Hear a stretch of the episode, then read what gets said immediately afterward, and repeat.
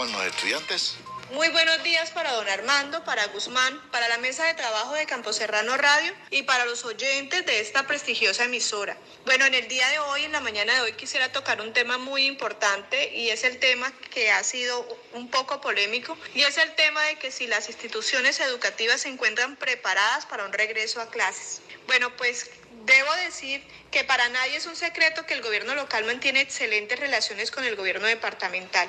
Nuestro alcalde social, Robinson Manosalva, en más de una ocasión se ha desplazado hasta la ciudad de Valledupar y se ha sentado con la doctora Pamela precisamente para manifestar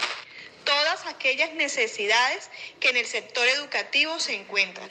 y que como comunidad nos aquejan, no solo en este último año, sino que son problemáticas que por mucho tiempo nos han afectado a todos.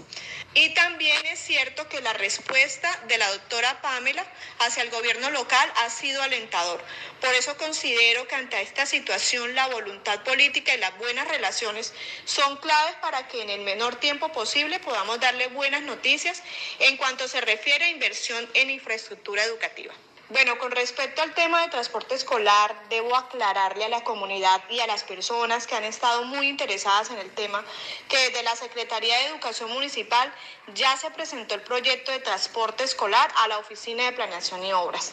Asimismo, debo resaltar que hasta el 17 de junio del año 2021, a través de la directiva 05 expedida por el Ministerio de Educación, se dieron orientaciones para el regreso seguro de la prestación del servicio educativo de manera presencial en los establecimientos educativos oficiales y no oficiales.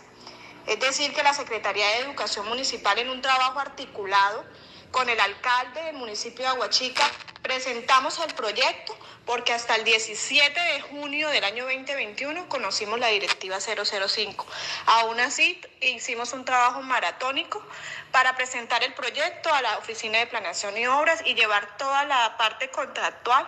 que se tiene estipulado para esta contratación. A ver, Liliana, eh, pero podemos escuchar eh, los resultados de esa convocatoria, el mejoramiento de, instituciones educativas.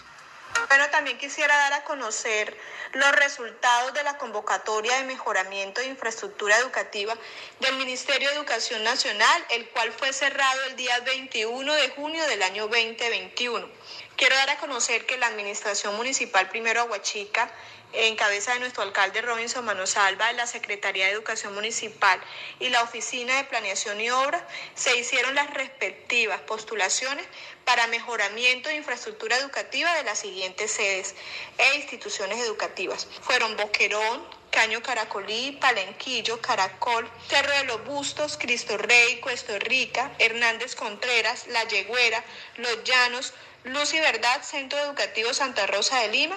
Institución Educativa Villas de San Andrés, Las Bateas, San Miguel, La Cascabela, La Samaria, Juncal, Santa Inés, San Francisco, Esmeralda Baja, Guillermo León Valencia, Barranca Lebrija, Campo Amalia, Los Caliches, San Joaquín del Corral, San Benito, La Unión, La Pajuila, Santo Domingo, Santa Bárbara, Santa Teresa de Puerto Patiño, El Faro, José Galeano. Aclaro que esta convocatoria se cerró el 21 de junio y estamos a la espera de que el Ministerio de Educación Nacional eh, pueda llegar a todas estas instituciones educativas y, y, puedan recibir el beneficio de infraestructura educativa. Entonces, dar a conocer a la comunidad de Aguachica que mucho antes de que se publicara